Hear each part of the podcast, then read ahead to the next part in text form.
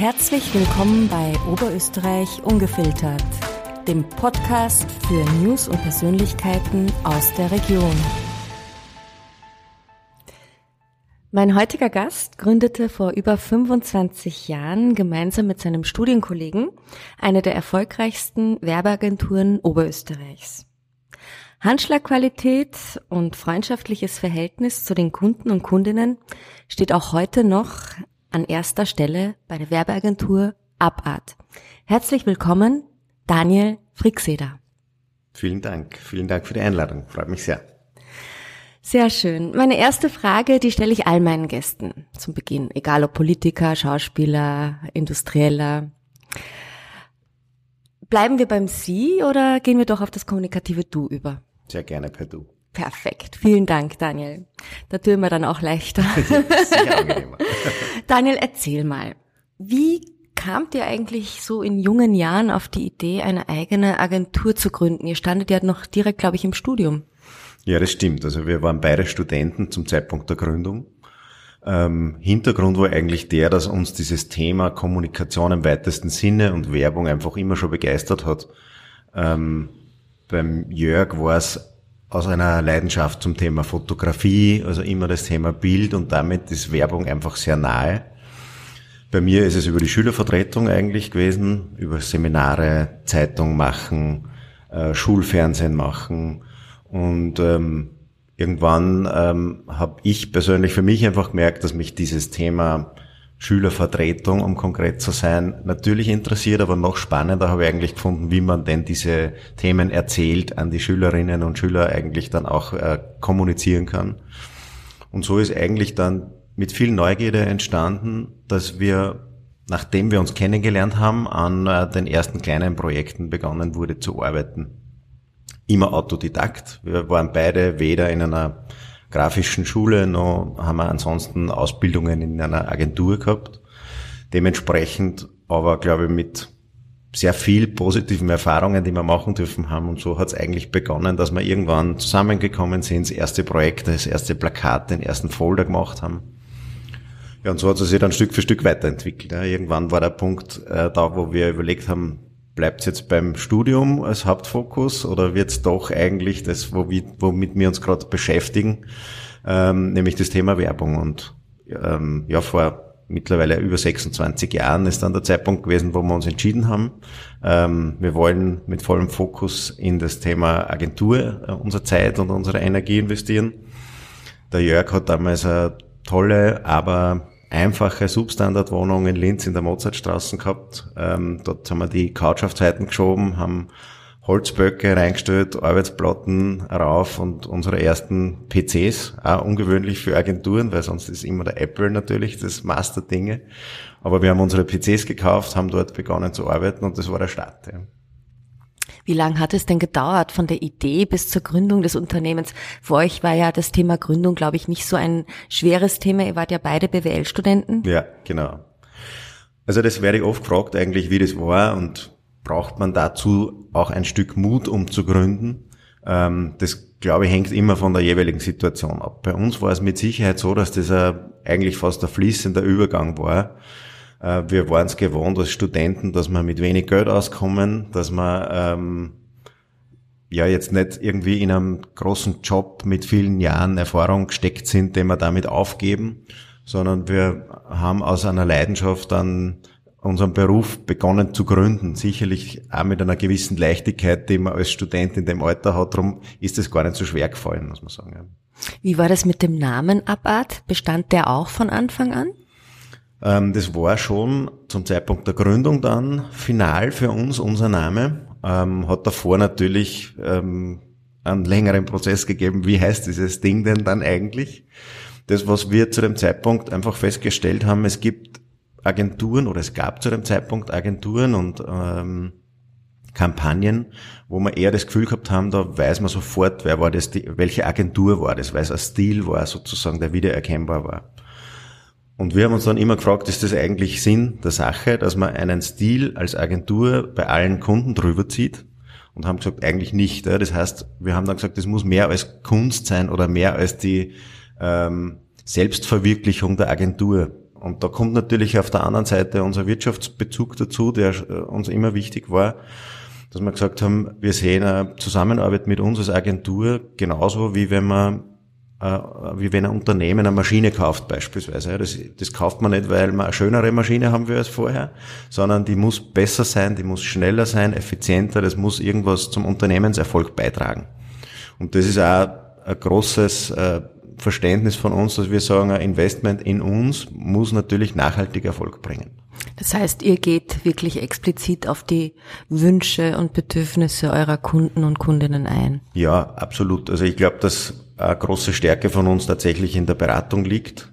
Ähm, es ist immer in unserem Geschäft natürlich ähm, im Idealfall eine perfekte Kombination aus einer starken Beratungsleistung, wo man fundiert eine Strategie definiert und darauf dann eine außergewöhnliche Kreation setzt. Beides für sich alleine funktioniert einfach mittelprächtig.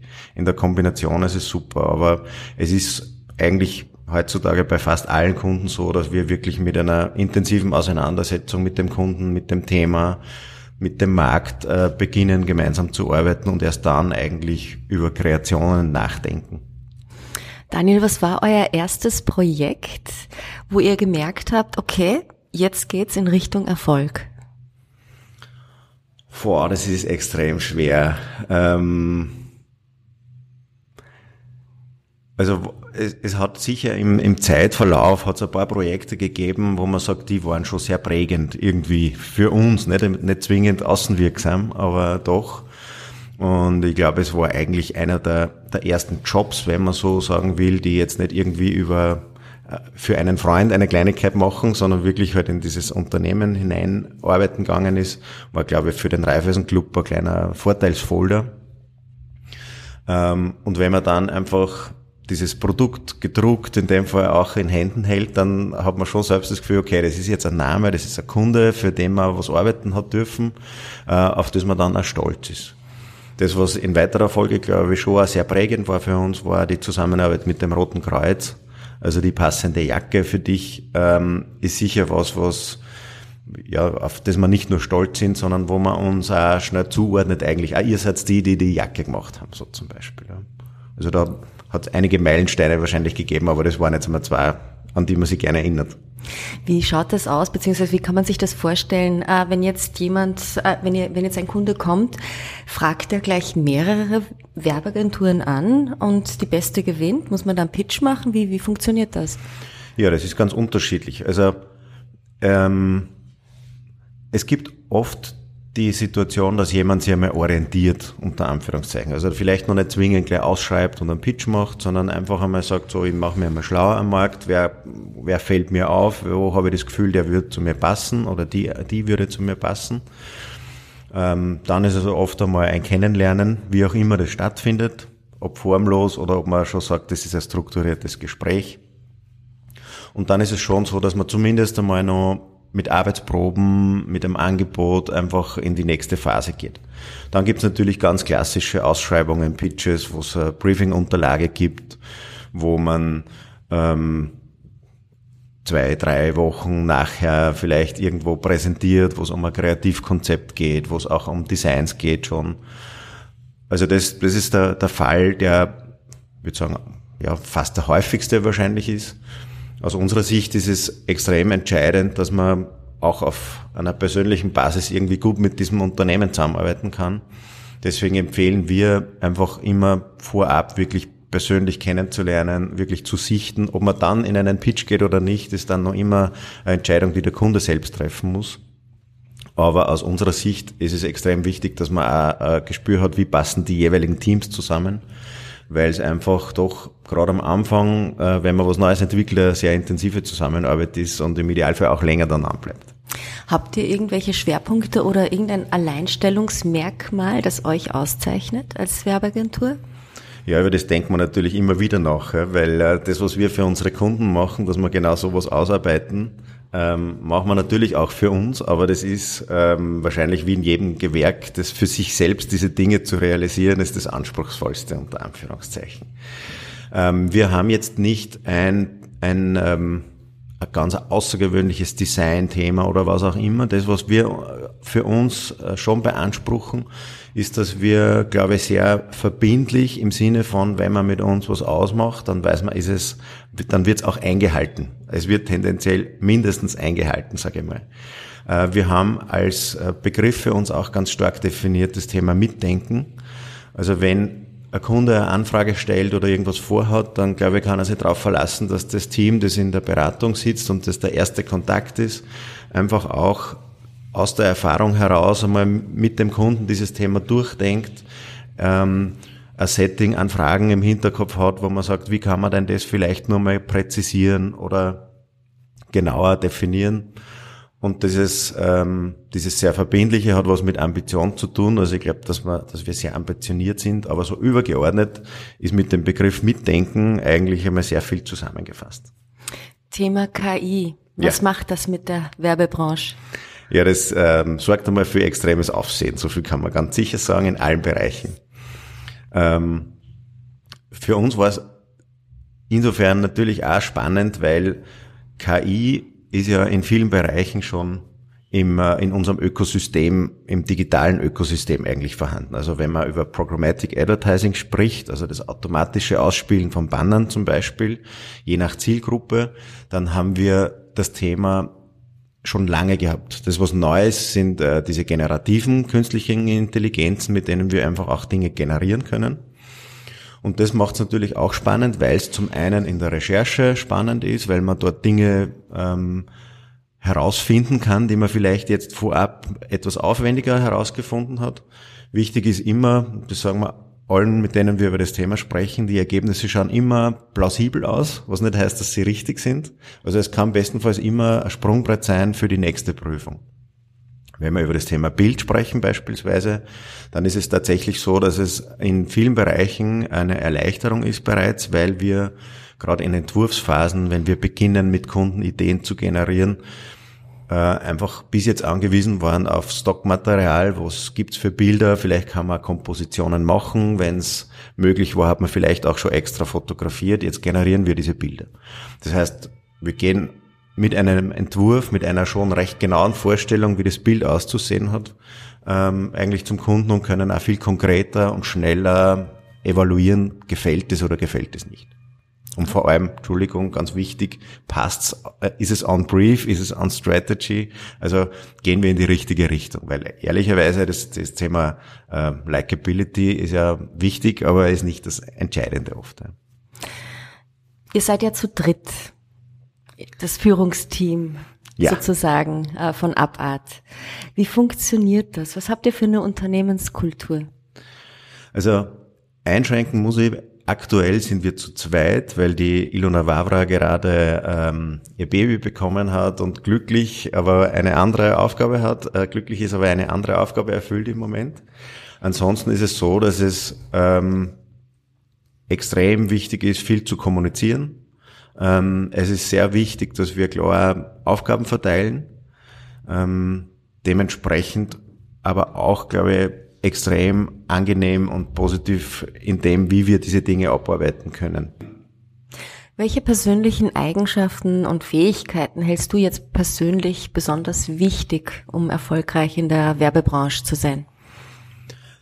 Ich, in unserer Branche finde ich, ist es ähm, deswegen so spannend, weil wir eigentlich ständig mit neuen Themen, neuen Personen, neuen Businesses äh, zu tun haben. Und deswegen glaube ich, ist es auch wichtig, dass man eine gewisse Neugierde mitbringt. Es muss sie interessieren, was macht dein Gegenüber, warum macht das? Es muss sie interessieren, wo könntest du helfen, was kennst du, du bist irgendwie permanent am Suchen. Äh, deswegen ist es, glaube ich, echt wichtig, dass man nicht irgendwo hingeht und hat die Idee schon im Kopf und das will man jetzt verkaufen, sondern man muss wirklich versuchen herauszufinden, gerne Fragen stellen, neugierig sein, wie man, wie man dem oder der Unternehmung helfen kann. Du bist ja verheiratet, hast ja. zwei hübsche Töchter, die sind auch, glaube ich, schon relativ erwachsen. 18 und 20, ja, genau. Ja. Wie, wie verbringst du deine Freizeit? Ich meine, ich denke, du hast relativ viel zu tun. Wie, wie schaffst du da deinen persönlichen Freiraum mit der Familie zu finden? Ähm, also Ich glaube, dass wir zum Glück sehr gerne gemeinsam Zeit verbringen. Ich habe vor einigen Jahren für mich auch wirklich bewusster und absichtlich begonnen, bald zu beginnen in der Früh, äh, weil es mir immer schon darum gegangen ist, wie bringe ich eigentlich gemeinsame Zeit unter in meinem Leben. Und dann habe ich mir gedacht, okay, wenn die Kinder bald in die Schule gehen etc., dann fange ich einfach auch bald an. Und das ist, glaube ich, auch ein bisschen ungewöhnlich bei uns in der Branche, also dass man um sieben im Büro sitzt, das ist jetzt nicht der typische Werber, würde ich sagen. Schon gar nicht, wenn man nach Wien schaut. Ähm, dementsprechend tut man sich auch ein bisschen leichter dort und da am Nachmittag einmal was abzuzwicken oder sich einmal einen Tag freizunehmen. Wir legen extrem viel Wert auf gemeinsame Urlaube. Also das ist jetzt nicht so diese Stundeneinheiten, aber doch ganz bewusst geplante gemeinsame Zeit, ähm, die wir beim Skifahren, beim ähm, Spazierengehen oder in der Sonne oder wo auch immer genießen. Wir reisen eigentlich alle ganz gern, äh, erleben auch dort wieder Neues. Ich glaube, das trifft für uns alle ganz gut zu, diese Neugierde, Dinge neu kennenzulernen.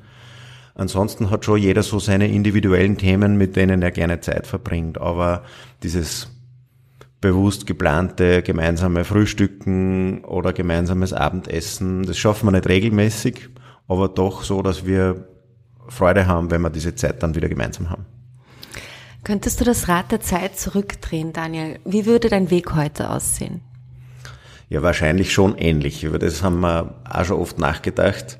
Ähm, wir haben so im, im Nachgang, haben wir dann oft einmal gesagt, möglicherweise waren wir zu, zu defensiv in der Art, wie wir uns präsentiert haben, sehr verhalten. Äh, das kommt, glaube ich, schon so ein Stück weit daraus heraus, dass wir irgendwie immer das Gefühl gehabt haben, vielleicht wissen andere Dinge, die wir nicht gelernt haben, weil wir einfach Quereinsteiger waren und wahrscheinlich auch, weil wir von den Persönlichkeiten ein bisschen so ja, ähm, ausgebaut sind. Das heißt, möglicherweise, wenn wir jetzt das nur mehr neu machen würden, würden wir vielleicht etwas selbstbewusster auftreten, vielleicht uns etwas selbstbewusster präsentieren. Gleichzeitig ist es, glaube ich, aber auch eine wichtige Art und Weise gewesen, wie wir aufgetreten sind und darum, glaube ich, wird es minimal anders werden in Wirklichkeit, wenn es jetzt nur mehr starten könnte. Was sind deine drei wichtigsten Werte im Leben? Boah, äh, extrem große Frage. Also dieses ähm, Vertrauen äh, auf eine Person äh, vertrauen zu können, ist mir wahnsinnig wichtig. Ähm, da steckt extrem viel drinnen in Wirklichkeit. Ähm, Freude, damit Fröhlichkeit, das Lachen ähm, mit den Menschen, äh, mit denen ich zu tun habe, ein positives Denken ja, also ich glaube, auf der einen Seite ist diese ernste Komponente, also dieses sehr verbindliche, sehr starke Vertrauen, ähm, das mir sehr wichtig ist, und auf der anderen Seite schon auch diese Seite, mit jemandem Spaß zu haben, äh, fröhlich, positiv neue Dinge angehen zu können, gute Zeit zu verbringen. Woran glaubst du? Ich glaube,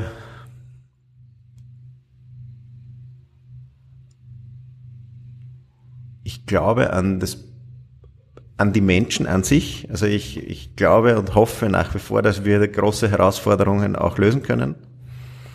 Ähm, bin ich gläubig im Sinne von, glaube ich an Gott? Ja auch. Ähm, aber ich glaube, ich glaube an, ja, ich, ich glaube an das, dass, dass wir Menschen unseren, unseren Weg gehen. Könntest du ein Statement abgeben zu einem Thema deiner Wahl? Ganz ein kurzes Statement. Was würdest du jetzt sagen? Ähm, schaut auch ein zweites Mal auf die Dinge, die ihr wahrnehmt. Also ich glaube, das ist das, wo, wo wir gerade eine der Gefahren, wenn wir über KI und, und über die Gesellschaftsentwicklung sprechen, ähm, die Dinge schauen immer echter aus, schauen immer ähm, einfacher aus vielleicht. Ähm, es geht so viel um Authentizität, die eigentlich nicht mehr sofort erkennbar ist. Es geht um Aussagen, die vielleicht ähm, gar nicht mehr von der Person kommen. Ich glaube, wir werden einfach nur erleben, dass es ganz viel darum geht, herauszufinden, wem traue ich noch, äh, an was darf ich noch glauben, obwohl ich es sehe. Bis jetzt war man irgendwie so getriggert, dass wir gesagt haben, ein Foto ist ein Beweis, ein Video ist ein Beweis, etc. Äh, ich glaube, das ist ganz entscheidend, auch die Ergebnisse von KI, wie wir vorher kurz gesprochen haben. Also ähm, es ist vieles ist plausibel, aber deswegen ist nicht immer wahr. Und ich glaube, es ist ganz wichtig für uns in unserer europäischen Gesellschaft, wenn man über Demokratie spricht, dass wir ähm, dass wir als Gesellschaft es schaffen, weiterhin auch jemandem vertrauen zu können. Meine letzte Frage nun, Daniel. Was stimmt dich zuversichtlich?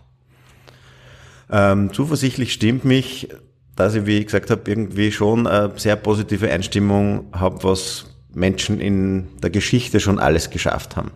Äh, extrem hohe Herausforderungen und dann doch einen Weg gefunden haben.